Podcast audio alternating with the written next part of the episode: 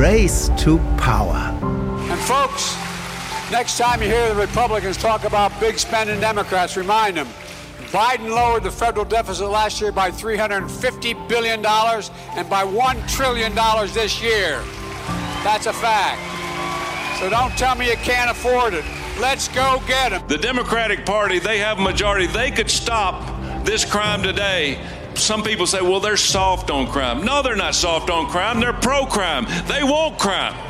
They want crime because they want to take over what you got. They want to control what you have. They want reparation because they think the people that do the crime are owed that. Bull. They are not owed that. 21 Tage bis zu den Midterm Elections. Bereits drei Millionen Menschen haben per Briefwahl gewählt. Rund 220 Millionen Wählerinnen und Wähler werden bis zum Uhrenschluss am Abend des 8. Novembers ihre Stimme abgeben.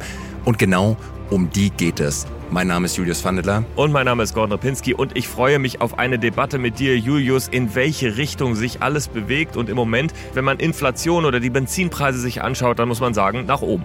Turning now to the battle for Congress with the midterms fast approaching. A new CBS poll out today shows Republicans are still favored to capture the House with an estimated 224 seat majority. Democrats had been narrowing the gap, but that momentum has stalled. Es geht nach oben für die Republikaner und natürlich in genau all diesen Kennzahlen, die du gerade genannt hast. Es gibt ein paar neue Umfragewerte. Zum Beispiel von CBS News gibt es den Battleground Tracker und die haben gefragt, wird denn die Wirtschaft besser oder schlechter? Und 15 Prozent der Amerikanerinnen sagen, es geht bergauf mit der Wirtschaft. Und jetzt kommen natürlich die schlechten Nachrichten für Joe Biden. 65 Prozent aller Wählerinnen und Wähler sagen, it gets worse. Es geht bergab und das ist natürlich jetzt Kryptonit für Joe Biden und die Demokraten. Und damit sind wir jetzt wirklich mitten in diesem Wahlkampf, in dem die Republikaner immer wieder das Thema betonen, es geht euch, es geht der Bevölkerung schlechter als vorher. Mit Joe Biden geht es euch nicht besser. Mit uns vielleicht. Also wählt uns. Die Republikaner nutzen die älteste Weisheit im Wahlkampf. Löse niemals ein Problem, das keiner hat, beziehungsweise im Umkehrschluss, verkauf das Problem, das du löst und nicht die Lösung. Insofern, wir hören von den Republikanern quasi jeden Tag, wie schlecht es wirklich ist, wie die Gaspreise anziehen, wie Cost of Living nach oben geht.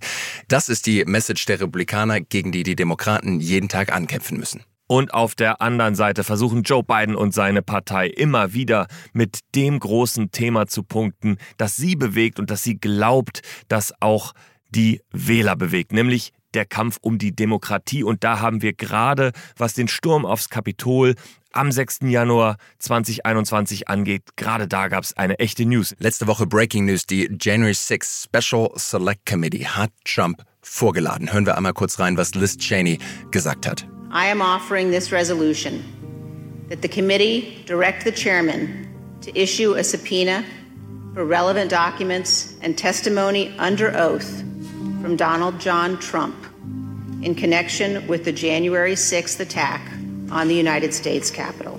Aber es war nicht nur die Vorladung. Einmal mehr, genau schon wie im letzten Sommer, haben die Demokraten gelernt, wie so eine Anhörung auch inszeniert werden muss. Sie haben neue Informationen mit reingebracht, unter anderem eine Dokumentation über genau die Stunden damals im Lockdown, im Kapitol, wo draußen gestürmt wurde und Chuck Schumer und Nancy Pelosi sich zusammengehuddelt haben und überlegt haben, wie es jetzt weitergehen kann. Und das ist tatsächlich ein interessantes Stück Geschichte, muss man sagen, ein interessantes Stück Zeitgeschichte, in dem man sieht, wie die Spannung bei Nancy Pelosi und bei Chuck Schumer wirklich so von Stunde zu Stunde ansteigt. Man sieht auch wirklich, wie, ja, wie, wie die Nerven, der Schweiß, den auf der Stirn steht, wie sie es am Anfang gar nicht so richtig verstehen und dann, wie es doch immer dramatischer wird und wie die Leute ja auch immer näher kommen. We need an area for the House members. They're all walking over now through the tunnels.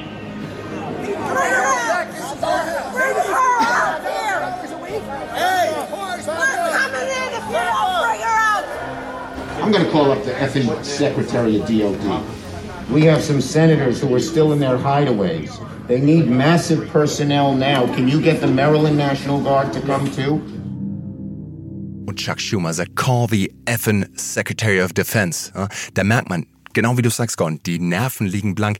Aber die Nerven, die lagen, glaube ich, auch bei einigen Zuschauerinnen und Zuschauern blank. Man hat es gesehen und das war nicht die normale Art von Anhörung. Das war wirklich made for TV, einmal mehr, genau schon wie letzten Sommer. 30 Sekunden Vortrag von jemandem aus der Committee, dann kam der Einspieler, dann wieder 30 Sekunden Einordnung und schon wieder wurde der nächste Clip eingeblendet. Das heißt sehr, sehr videolastig, eine Art von Anhörung, so wie wir es noch nie gesehen haben. Und ich glaube, die Demokraten haben einfach auch dort aus letztem Sommer gelernt und die Einschaltquoten vor allem gesehen.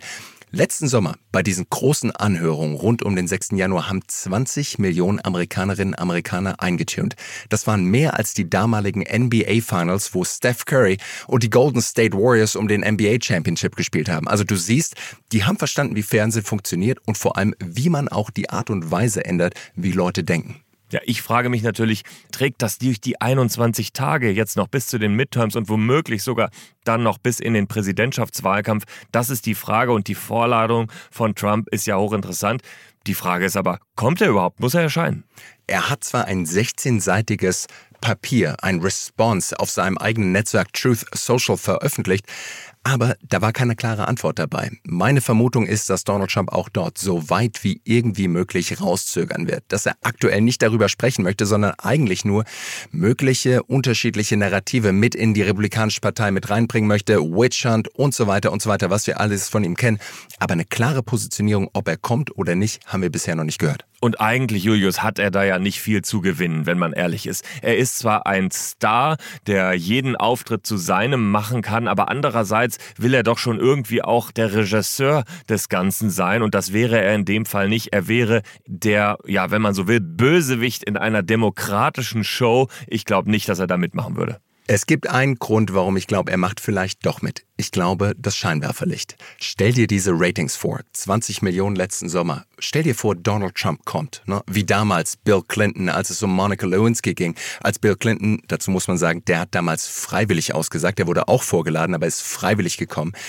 Na, was würde passieren, wenn Trump wirklich kommt? Das wäre das absolute TV-Spektakel schlechthin. Größere Ratings hätte man wahrscheinlich so noch nie gesehen. Oscars, Football, NFL, könnte alles einpacken.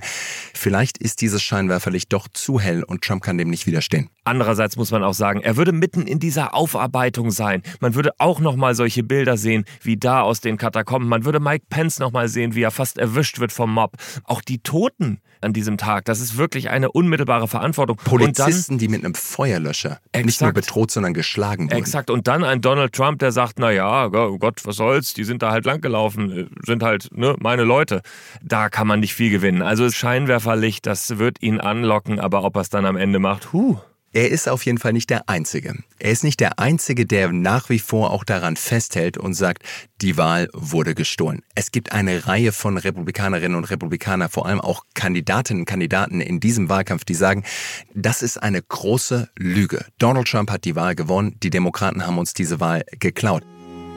We know it, and they know it. Donald Trump won. You count the legal votes that were cast in the state of Georgia, Donald Trump won this state. Do you believe Donald Trump legitimately won the 2020 election in Michigan? Yes. We had a fraudulent election, a corrupt election, and we have an illegitimate president sitting in the White House. It is very clear that it was rigged. It was rigged to make sure that President Trump could not get reelected. It was taken from us. Die Washington Post hat in einer exklusiven Studie einmal genau untersucht, wer das alles sagt und hat herausgefunden, dass 291 republikanische Kandidatinnen und Kandidaten jetzt auf dem Stimmzettel stehen, die allesamt sagen, It's a big lie. Es ist ein großer Hoax. Trump hat damals die Wahl gewonnen. Ja, das ist in der Tat Wahnsinn. Äh, das sind äh, Menschen, äh, die, die sehen erstmal ganz normal aus und, und nicht so, als ob sie irgendwelche logischen Zusammenhänge nicht verstehen würden. Aber sie glauben daran, dass Trump diese Wahl 2020 rechtmäßig gewonnen hat. Die Zahl, die du gerade genannt hast, die 291 republikanischen Kandidaten, die tatsächlich glauben, Trump hätte diese Wahl gewonnen. Noch einmal ganz kurz, liebe Zuhörerinnen und Zuhörer, er hat sie nicht gewonnen. Er hat sie einfach nicht gewonnen, sondern er hat sie demokratisch verloren. Und jetzt stehen mehr als die Hälfte der Kandidatinnen und Kandidaten der großen Volkspartei Republikaner auf dem Wahlzettel und glauben es nicht. Das ist echt Wahnsinn. Das zeigt, wie sich der Einfluss von Donald Trump bis in diese Midterms durchgesetzt hat. Absolut. Und eine wichtige Statistik dazu noch. Von diesen 291 Kandidaten, die sagen, die Wahl wurde damals gestohlen, werden voraussichtlich, zumindest was die aktuellen Prognosen betrifft, werden 171 von diesen republikanischen Magerkandidatinnen und Kandidaten auch die Kongresswahl gewinnen. Das heißt, die werden im nächsten Kongress bzw. Senat dann auch drin sitzen. Ja, das ist wirklich die Trumpisierung der Republikaner, die weiter voranschreitet. Und äh, wir haben ja auch Bernie Sanders dazu gehört in dieser Woche mit einem ganz spannenden Zitat. I think there are some extreme right-wing voters who are racists, who are sexist, who are homophobes, xenophobes. No, and I don't think you're going to ever get them. Bernie Sanders sagt, es wird wahrscheinlich einige Leute geben, die können wir nie wieder erreichen, die sind für immer verloren gegangen. Gon, was würdest du denn sagen? Auch als Kenner der amerikanischen Politik, du warst drüben, der hast dort gelebt, du hast viele Reportagen dort drüben gemacht. Wie kriegt man solche Leute wieder zurück? Ich glaube tatsächlich in äh, den USA ist die Informationspolitik, die Öffentlichkeit auch nochmal so polarisiert, auch im Vergleich zu Deutschland, äh, dass ich das für, für teilweise wirklich unmöglich halte. Das sind Menschen, die sich äh, auch gar nicht mehr äh, von anderen Seiten informieren lassen. Da läuft Fox News und dann äh, haben sie ihre Telegram-Channel, über die sie sich informieren informieren und vielleicht noch ein paar Websites.